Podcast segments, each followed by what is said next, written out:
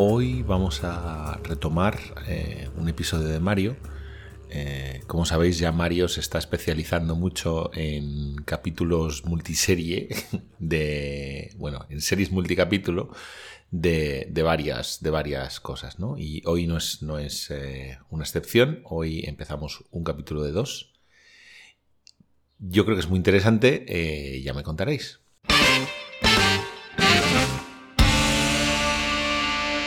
Bueno, pues hoy, hoy por fin Mario recupera el tono y, se lanza con un tema que no sabemos muy bien de qué es. Nos ha pasado una pista que es un eh, helicóptero llevando a, una foto de un helicóptero llevando a otro helicóptero. Así que yo pienso que va a hablar de canguros, pero no lo sé. sí, justo, justo de eso quería, quería hablar. Así que nada, pues cuéntanos, Mario. Os cuento. Bueno, la última vez que, me puse a contar historias, eh, os hablé de mi, mi mundillo favorito, que es la Guerra Fría. Y claro, no es cuestión de repetir, pero es que es tan interesante que no he podido resistirlo. Así que os voy a contar otra historia de la Guerra Fría. Y de hecho es una historia un poco por fascículos y, y desde varios ángulos, pero voy a empezar con una historieta de el final de la Guerra Fría, ¿no? ya, llegando a, los últimos momentos. Nos situamos en Chad, en África, 1988. Eh, como sabéis, en Chad desde finales de los 60 tiene una guerra civil en marcha y, desde el 78 están en conflicto abierto con Libia. Entonces tenemos a Libia apoyada por la Unión Soviética y Chad apoyada por Francia. Bueno, Chad, parte de Chad apoyada por Francia y parte de Chad con la Unión Soviética. Pero bueno, vamos a simplificar, porque tampoco es muy importante para esta viñeta. Em, nos situamos en la última fase de, la, intervención de Libia en, Chad, 1987, mm. que es la época que se llamó la Guerra de los Toyota. Sí, em, es muy famosa esa. Efectivamente, ¿no? Porque básicamente el conflicto se dirigía eh, principalmente por eh, pickups Toyota Hilux y, eh, Land Cruisers. Y bueno, esta operación o esta, esta guerra fue una, derrota para, Gaddafi. Y en, el 87 las fuerzas de Gaddafi se ven obligadas a abandonar el norte de Chad, a replegarse.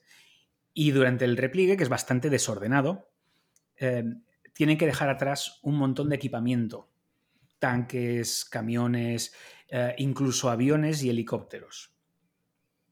Y Chad pues los, va capturando y, Libia para evitar o que los capture o que caigan en manos o que puedan ser usados, pues Libia manda em, bombarderos a bombardear sus propios tanques, sus propios aviones, sus propios helicópteros que han quedado detrás.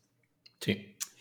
Y a lo largo de eso, de, de un par de semanas, pues destruyen lo que pueden, pero queda atrás, en un aeródromo abandonado, sin piezas, em, un helicóptero de combate de última generación soviético, eh, Mi-24, el Hind. Sí. Em, queda, pues eso, abandonado en un, aeródromo, pero en una zona que todavía está disputada. Todavía hay, eh, campos de minas, hay patrullas libias. Em, entonces no, no lo llega a capturar Chad. ¿Qué pasa? Que el Hind, este helicóptero, es, es la joya de la aviación soviética, es el, mucho más avanzado que cualquier eh, helicóptero occidental. Está blindado, está fuertemente armado, es capaz de transportar tropas. es el azote en Afganistán, en la guerra de Afganistán de, los 80, el azote de los mujahideen. Eh, los rusos lo llamaban el cocodrilo, los mujahidines lo llamaban el, carro de Satán. Y es el, último diseño del legendario eh, ingeniero aeronáutico Michael Mill eh, antes de morir. Mm. Y los, americanos, pues, eh, han, oído hablar mucho, digamos que han, equipado a los talibanes o los mujahidines, como se llamaban en aquel momento, eh, a combatir contra, contra ellos y, están deseando como locos hacerse con un ejemplar, que para ellos, vamos, es, el, santo grial, ¿no? De, el diente, vamos. Efectivamente, tienen unas ganas locas de candar el diente. Entonces se enteran de que hay un Hind abandonado en Chad y dicen, bueno, pues vamos a montar una operación clandestina rapidísima para capturarlo. Para, antes, de que sigas, eh, para los que se quieran hacer una idea mental de cómo es este helicóptero, es el helicóptero del malo del final de Rambo, por ejemplo. Cierto, cierto. Es, helicóptero, es el helicóptero ruso que llevan siempre los rusos cuando atacan con un helicóptero de, de los que tienen misiles. Y lo que tiene es que es un helicóptero que tiene misiles, pero además lleva gente. O sea que es como un helicóptero Apache de los americanos más un helicóptero Black Hawk o un Huey de los del Vietnam de los americanos. O sea, hace en un solo helicóptero las dos cosas. Y es mejor que los dos en, ambas cosas, además. Pero bueno, perdona, sigue. No, no, eh, gracias por, eh, por, el apunte. Efectivamente, efectivamente. Es, por eso que los americanos están como locos por, por conseguir uno. Entonces, el 10 de junio de 1988 lanzan la operación Mount Hope 3 que es que de noche aterrizan dos aviones enormes, ¿no? dos eh, C-5 Galaxy, estos transportes inmensos, en el aeropuerto internacional de, de N'Djamena, en Chad, y descargan de los aviones eh, dos helicópteros Chinook, que no sé si os suena, el, ejército español, la Fuerza Aérea Española, tiene varios. Son esos helicópteros de, de, dos hélices, ¿no? Una delantera y una trasera y los tiene a menos de 5 kilómetros de donde vivo yo, en una base que se llama San Pedro, que está al lado de eh, la, prisión de Soto. Ajá.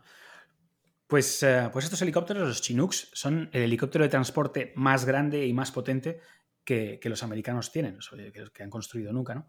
Eh, hoy en día hay unos un poquito más grandes, pero vaya, que los Chinooks siguen siendo el, el gran transporte helicóptero americano. Entonces, estos dos helicópteros transportan un equipo de operaciones especiales hasta este aeródromo, evitan la detección por las patrullas libias, vuelan al amanecer y, y aterrizan pues, eh, pues ahí, desmontan el Hind o las, alas, los rotores eh, y las piezas no esenciales y entre los dos Chinooks se lo llevan. Y digo entre los dos porque, eh, y lo tienen que desmontar porque un Chinook Mm, puede levantar hasta 10 toneladas mm. y un Hind pesa 12 en total. Una vez mm. desmontas y demás, se puede quedar en, 8 o 9 toneladas. Em, entonces, claro, necesitan dos Chinooks para transportar un Hind eh, entero. Uno se pues lleva tela, a ¿eh? los rotores. Tela, tela el vuelo, ¿eh? Dos helicópteros tirando de, uno de una sola cosa pesada es. Bueno, el, el, fuselaje en sí lo levanta uno a peso. Entonces no, están los dos atados al, fuselaje. Ah, ok. Em, el, otro lo que lleva son, además de las tropas, eh, del, equipo de operaciones especiales, lleva también, pues eso, las palas de los rotores y eh, las alas que han desmontado y demás. Así que, bueno, una operación compleja, se, meten en una tormenta de arena, eh, al final los libios les descubren, pero bueno, el caso es que, sin demasiados problemas llegan de vuelta y capturan el ejemplar. Mm. Esto es eh, junio del 88. Mm, en el 89 cae el muro de Berlín. Mm. En el 90 se reunifica Alemania y Alemania del Este tiene centenares de helicópteros Hind. Con lo y, de, cual, y de MiG-29 y de MiG-25. Efectivamente, pero bueno, este, este, helicóptero en concreto eh, lo roban con esta operación compleja justo antes de recibir cientos de ellos gratis. Sí. Es un poco una pena. Pero ¿por qué os cuento esta historia?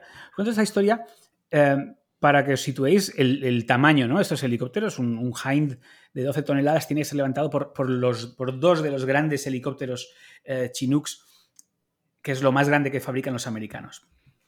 Bueno, situados aquí, hacemos un salto en el tiempo.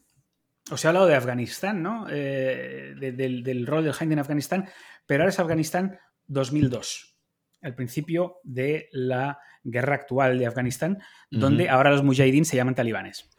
Sí. Em. Antes eran guerreros de libertad, ahora son terroristas.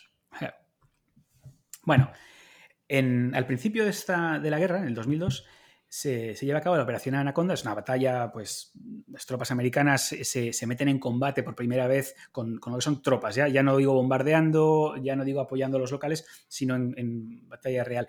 Y en esa primera batalla eh, pierden o se estrellan dos helicópteros Chinook. Y quedan en las montañas a 3.000 metros de altitud. Sí. bueno, vale. Cuando tienes que coger un Hind te llevas dos Chinooks. Pero para levantar dos Chinooks ¿Qué coño haces? Pero el Chinook, bueno, el Chinook son, son helicópteros muy antiguos, ¿no? Sí, pero los americanos no han construido nada mucho más grande y potente. Está el Pavlow, eh, que es el, Sikorsky eh, Stallion, sí. que es un poquito más grande, pero tampoco mucho más. Es decir, estamos en las mismas, em, las mismas alturas y además está diseñado para volar a baja altura. Con lo cual, a 3.000 metros de altitud no tiene ninguna capacidad o no tiene más capacidad que el Chinook para nada. Entonces se, estrujan los sesos y, no, no, saben cómo llevárselo. Y preguntan a un coronel, el coronel Yarnot, de la Fuerza Aérea, porque claro, esto estábamos hablando de Chinooks de las Fuerzas Especiales, eh, ahí está operando sobre todo el ejército, le llaman a la Fuerza Aérea, y el coronel Yarnot, que era un poco friki, lo que hace es buscar en Internet. buscar en Google. ¿Vale? Para levantar una cosa muy pesada a 3.000 metros, ¿no? Efectivamente. Ok. Y, se encuentra un transportista belga sí. que tiene eh, helicópteros rusos y le dice, ah, no hay problema. Y eh, se trae un helicóptero ruso, se llama el, eh, Mi-26, el, de hecho fabricado por, también por Mil, por la misma compañía, que es un helicóptero que prácticamente podría cargar con los dos Chinooks a la vez. ¡Qué barbaridad! Em, ya. Al final uno está muy dañado, con lo cual solamente eh, rescata, uno de ellos. rescata al otro, ¿no? Efectivamente. Pero bueno, y de hecho, y de hecho varios, eh, varios meses más tarde se vuelve a estrellar otro Chinook y ya directamente eh, llaman al señor este belga y se vuelve a traer otro, otro helicóptero ruso, el, vamos, el mismo, el 1026, y, lo vuelve a rescatar otro Chinook. Pues quería hablaros un poquito de este, de este 1026, que es de lejos, de, muy lejos, el helicóptero más grande y más potente que está en servicio, ¿no? Ah, y que ha entrado nunca en, servicio con, eh, con, las fuerzas aéreas de ningún país. Tiene 20 toneladas de capacidad de carga nominal. 20 toneladas. Es decir, el, Chinook, un Chinook entero cargado con combustible y a tope pesa 20 toneladas. Una vez lo vacías, como hicieron ellos con el Hind, se queda en 11-12. Y este podría llevar 20 fácilmente. Y tiene toneladas para dar una dimensión son 15 coches. Sí, básicamente podría cargar con 15 coches de peso fácilmente. Tiene un montón de. Este modelo tiene un montón de récords internacional eh, que siguen sin batir desde que entró en servicio en 1980. Mm. Tiene algunas anécdotas eh, curiosas. Por ejemplo, en 1999, en, mitad de Siberia, se encontraron, haciendo, preparando para un oleoducto, se encontraron en el permafrost congelado un enorme mamut peludo. Mm, y mm, pues para transportarlo a algún sitio donde pudieran estudiarlo, incluso con, ansias de, clonarlo, lo que hicieron fue eh, cortar un bloque de hielo, básicamente, ¿no? de, permafrost, eh, de 25 toneladas y, llevarlo a peso, levantarlo a peso con un helicóptero y llevárselo pues 400 kilómetros a, la civilización. Y en el futuro el ejército ruso va a atacar con hordas de mamuts peludos. Efectivamente. Efectivamente. Para daros otra idea del tamaño, en 2002 se estrelló un, Mi-26 eh, en Chechenia, fue derribado, y eh, murieron 127 pasajeros. Madre mía. Llevaba 142 pasajeros. Es decir, en cuando se estrelló este helicóptero, se murió lo que vendría a ser en los pasajeros de un Boeing 737. De hecho, murieron más soldados o más militares en este helicóptero que en el hundimiento del submarino Kursk, ¿os acordáis? Sí, sí, Que había sido además justo unos meses antes. Eh, también pasó que este helicóptero se estrelló justo sobre un campo de minas, que no ayuda. Con lo cual los que salieron, los que pudieron salir del helicóptero se encontraron en un campo de minas y los que no se encontraron que la bodega se había inundado con, combustible eh, ardiendo. En fin, O sea, lo que nos estás diciendo es que hay como dos escuelas de aviación. Una escuela de aviación que es la rusa y la, y la escuela de aviación, vamos a decir, americana occidental, que es como el tamaño de los coches de la Barbie. Eh, sí, un poquito esto. De hecho, este, este helicóptero, el Mi-26, tiene el récord Guinness de paracaidistas. Lanzó en 1996 224 paracaidistas desde un helicóptero. 224 personas en un helicóptero. Es, eh, es absolutamente descomunal y está en servicio con, con las fuerzas aéreas de varios países. Hay un montón. Mm. Eh, aunque bueno, son países en plan Rusia, China, Kazajstán, Venezuela, Corea del Norte. Mm, em, son India, la India afiliados al, al, eje ruso, ¿no? Vamos a decir. Efectivamente. la India tiene bastante equipo ruso también. ¿eh? Sí, sí. Tiene, de los dos, tiene de todo el mundo. Y propio, pero vamos, el propio es como de risa. Es raro que los chinos no, no les haya dado por hacer un cacharro también así grande, ¿no? Pero tienen estos, compran los rusos. Ah, bueno, claro, compran los rusos y. Sí. En general, la aviación china o reutiliza o copia muchísima tecnología rusa. Y cuando solamente cuando los rusos no quieren aportarla, entonces los chinos sí que se diseñan los suyos, como por ejemplo el caza nuevo um, Stealth, el J-20, que ese sí, que es eh, diseño puro chino. Sí. Durante mucho tiempo los chinos han fabricado bajo licencia fabricado. Sí. El AK-47 es fabricado en China bajo licencia. En ese sentido. Sí, ah, sigue, sigue. La mayoría de los AK-47 que hay en el mundo son chinos, más que rusos. Mm. una, historia que me gusta mucho es que los, chinos les encargaron para fabricar bajo licencia a los eh, rusos sus cazas eh, embarcados, la, la, variante naval del Su-27, un interceptor grande, y dijeron, sí, sí, queremos compraros un montón en licencia, no sé qué historias. Y cuando llegaron los primeros tres prototipos dijeron, no, ¿sabéis que hemos cambiado de idea? Los desmontaron, los copiaron y bueno, ya los hacemos nosotros. es que los chinos son muy de eso, ¿eh? Pero bueno, em, hablaba de dónde se encuentra ese helicóptero, ¿no? Si, si algún día queréis verlo, em, además de los militares, hay usuarios civiles que están en Rusia, en China y en Bélgica, y efectivamente ahí es donde estaba ese, mm. ese chico belga, un chico joven, que se había montado una empresa de helicópteros y pues se compró los helicópteros más grandes que pudo encontrar. A, Bruto no le ganaban. Oye, esto se mueve, Mario, perdona, una consulta. Esto se mueve con no solo con hélice, ¿no? Porque el bicho este tendrá turbinas, entiendo yo, ¿no? Es una, es una hélice, es lo que tiene es una hélice absolutamente increíblemente grande. Eh, pero si lo ves estructuralmente, si tú ves una foto de este helicóptero, luego ahora os pasaré una. Em, mm, viendo una foto no parece un helicóptero raro o diferente, no tiene formas extrañas. Simplemente es muy, muy, muy grande. Em, mm. y, bueno, decía que, que en Bélgica hay un operador, pero el mejor sitio para ver uno es uno de mis lugares favoritos en el mundo, que es el Museo de Monino, en las afueras de Moscú. Mm. Y es el, es el, museo central de la Fuerza Aérea Rusa, era el, el ex museo de las Fuerzas eh, Aéreas Soviéticas. ¿no?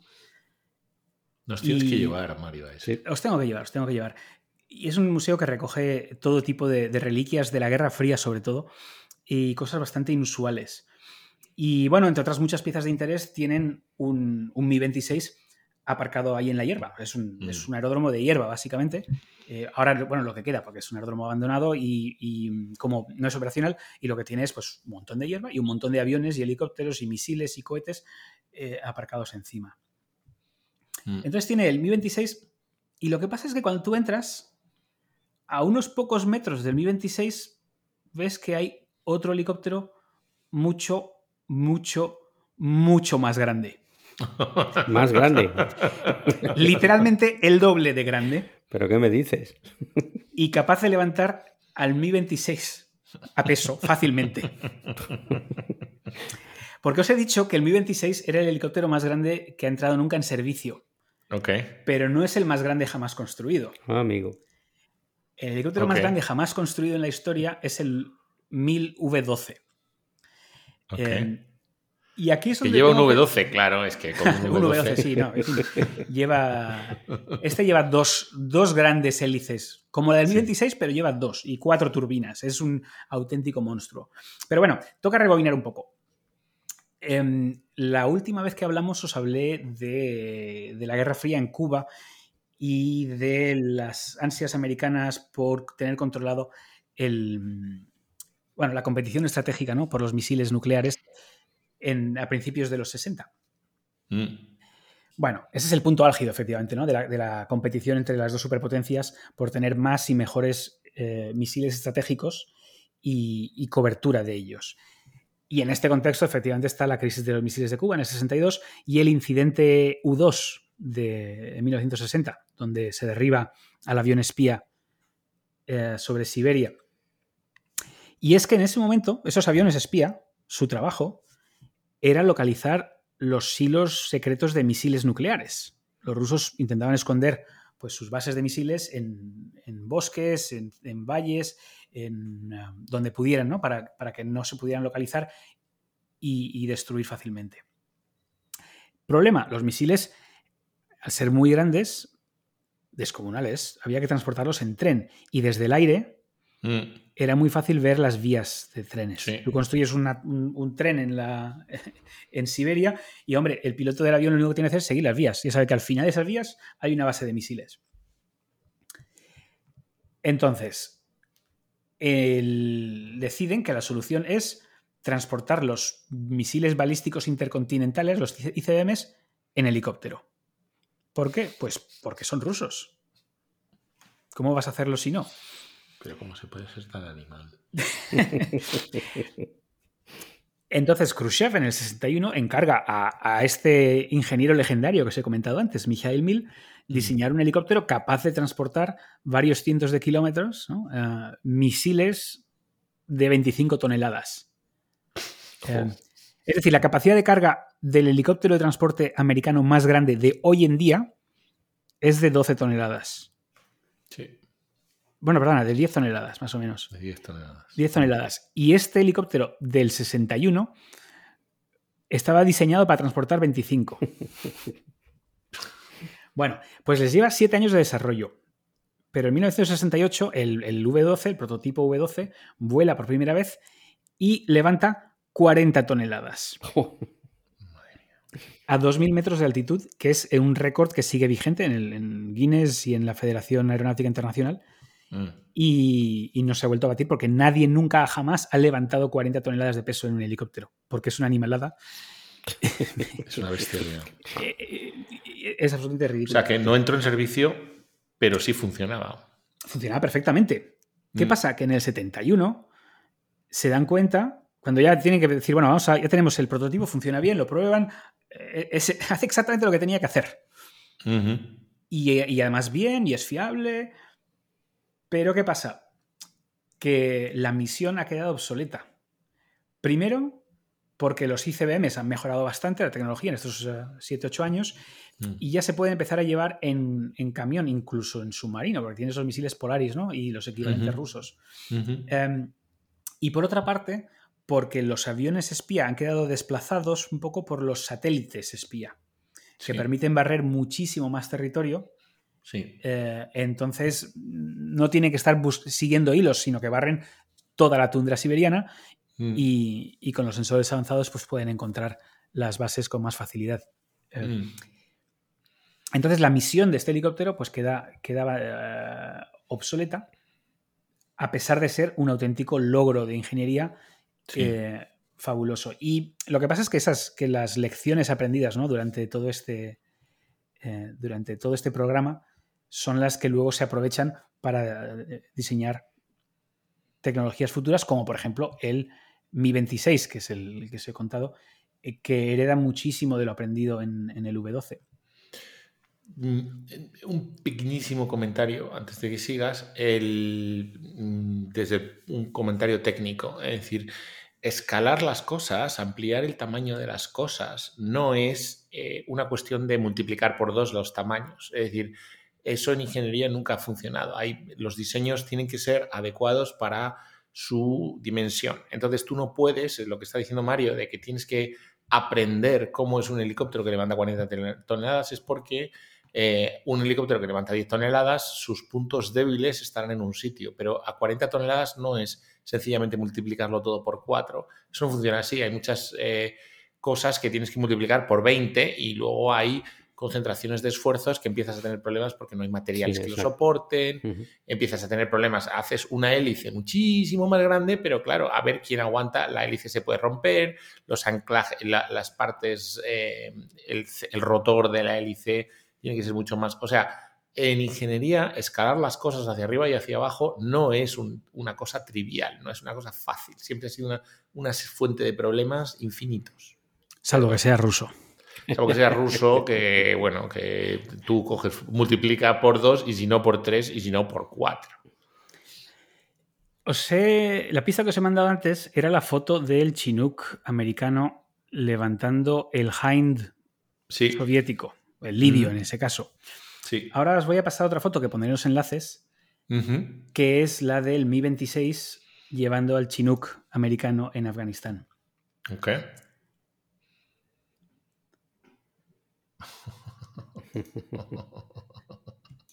ok.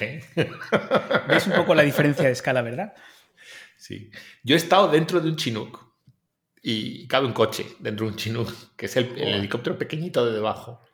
Madre mía. El, una de las. Si es que da la sensación de, que cabe dentro. Pues prácticamente.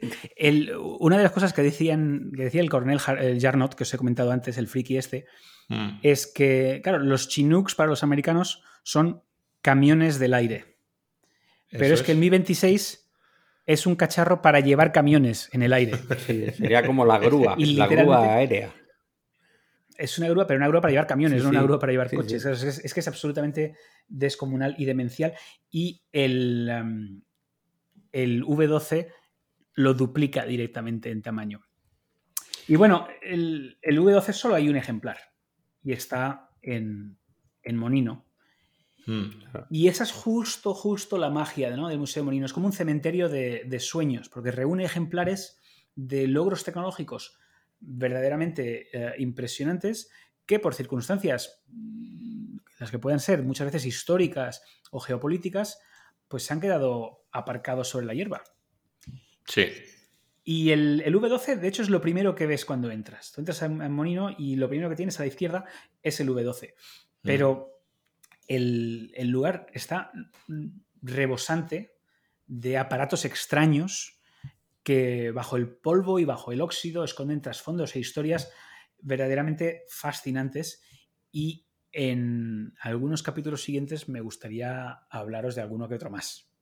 Yo hay uno que me encantaría que contases, que yo creo que sabes cuál es que mola mucho. ¿El ecrano plano? Mm, no, iba más por el, transbordador. ¿El Buran?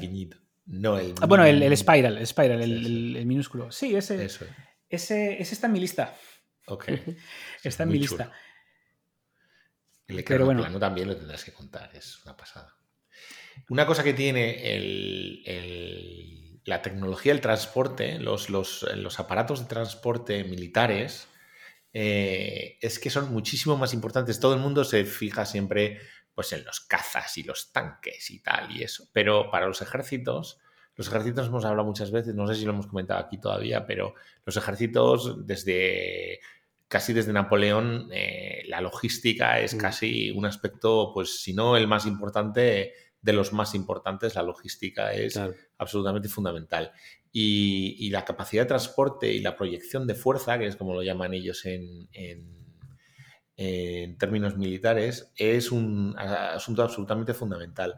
Los americanos, el, mundo occidental, o sea, las potencias fundamentales siempre hablan del Hércules, del C-130, este avión de, de carga, que es lo que mandan siempre con ayuda humanitaria a los sitios y tal y es un aparato muy importante porque tiene bastante tecnología, aterriza en, pistas muy pequeñas y despega en sitios muy complicados, es fácil de mantener y tal. Eh, los americanos durante la guerra del Golfo, cuando prepararon la primera guerra del Golfo, una de las cosas que para ellos era el gran, el gran avance es que hicieron un puente aéreo, que por cierto pasó hacia escala en Torrejón normalmente, y con un montón de aviones de transporte, que son los Galaxy, que son aviones muy grandes, que llevan un montón de soldados, que llevan un montón de equipo y tal.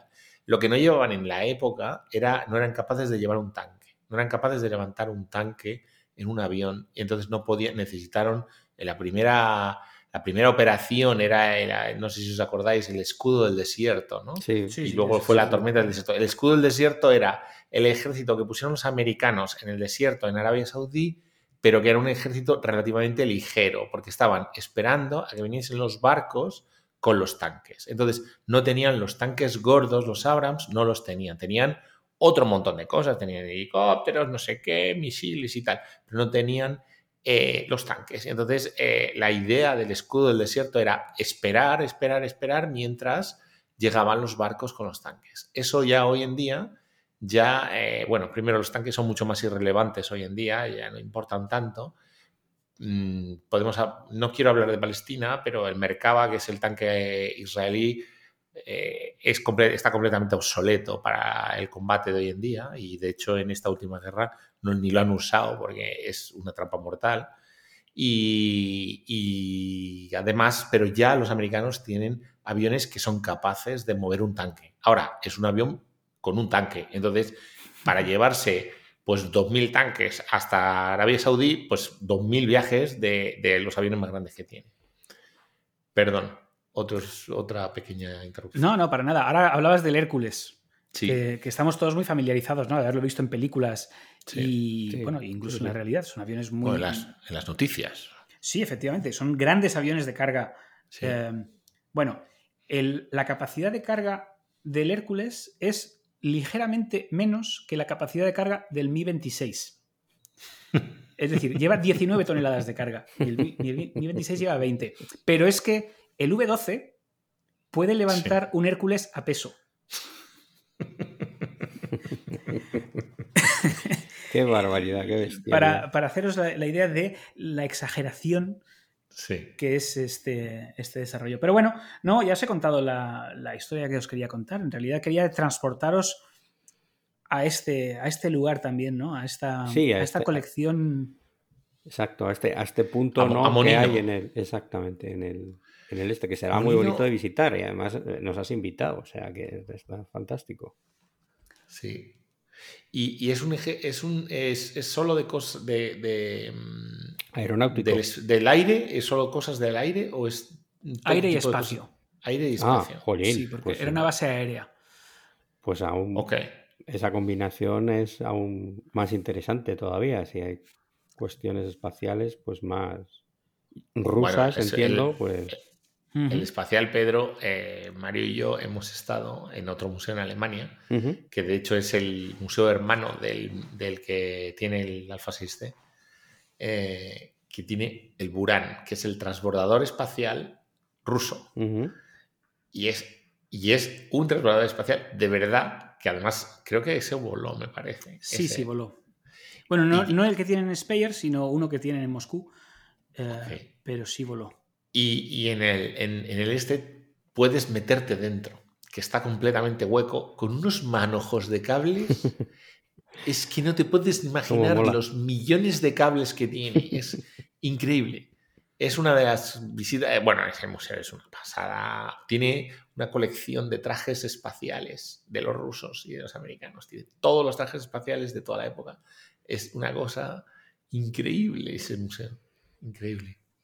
Sí, el programa, el, programa de aviación ruso nosotros no lo conocemos mucho y como siempre, gracias a la propaganda americana, lo que nos quedamos es que los Antonov y los Tupolev se caen mucho, mientras que los Airbus y los Boeing no se caen nunca y que son todos, los Airbus y los Boeing es como volar en un salón con así, con un todo de oro y tal, y luego en el Antonov la, la azafata va fumando y todo está putre, una mierda.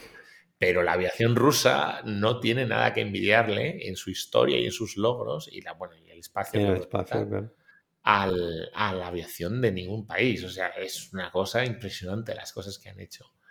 El, y la aviación civil o la aviación de transporte es una de las cosas que también hacen. Tú imagínate lo que sería que van dos helicópteros, uno de los americanos, que un, un Huey de esos o un Black Hawk que lleva 10 tíos y, se, y, descarga en una isla y viene el, el, helicóptero de los rusos y descarga 200 tíos. Es decir, es que en cada un, viaje, viaje descarga 200. En cada viaje. Es que eso no es, eso no es gratis, macho. O sea, eso es mm, proyectar mucha fuerza. Solo tienes que pasar un helicóptero y ya has pasado 200 tíos. El otro tío, a lo mejor, los americanos, para hacer lo mismo, tienen que hacer 10 viajes o 3 viajes. O Tienes a 20 a 1.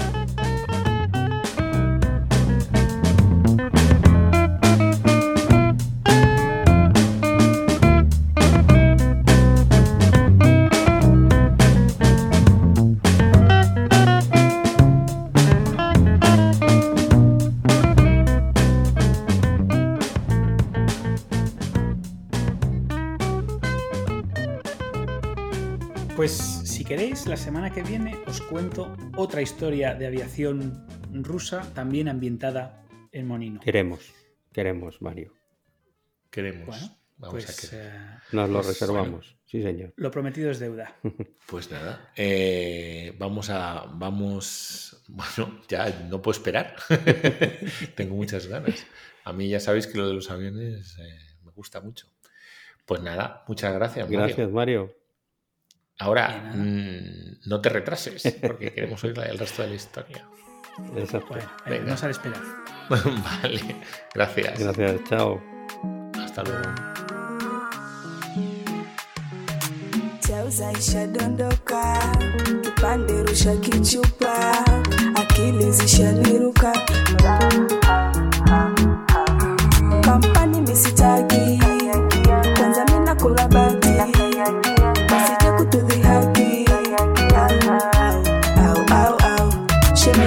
usije ukawafata, ukizunguka mwisho watu wa hapa, ukizungusha ulimi minajing'ata, mwisho wa wiki mabota kulabata libera,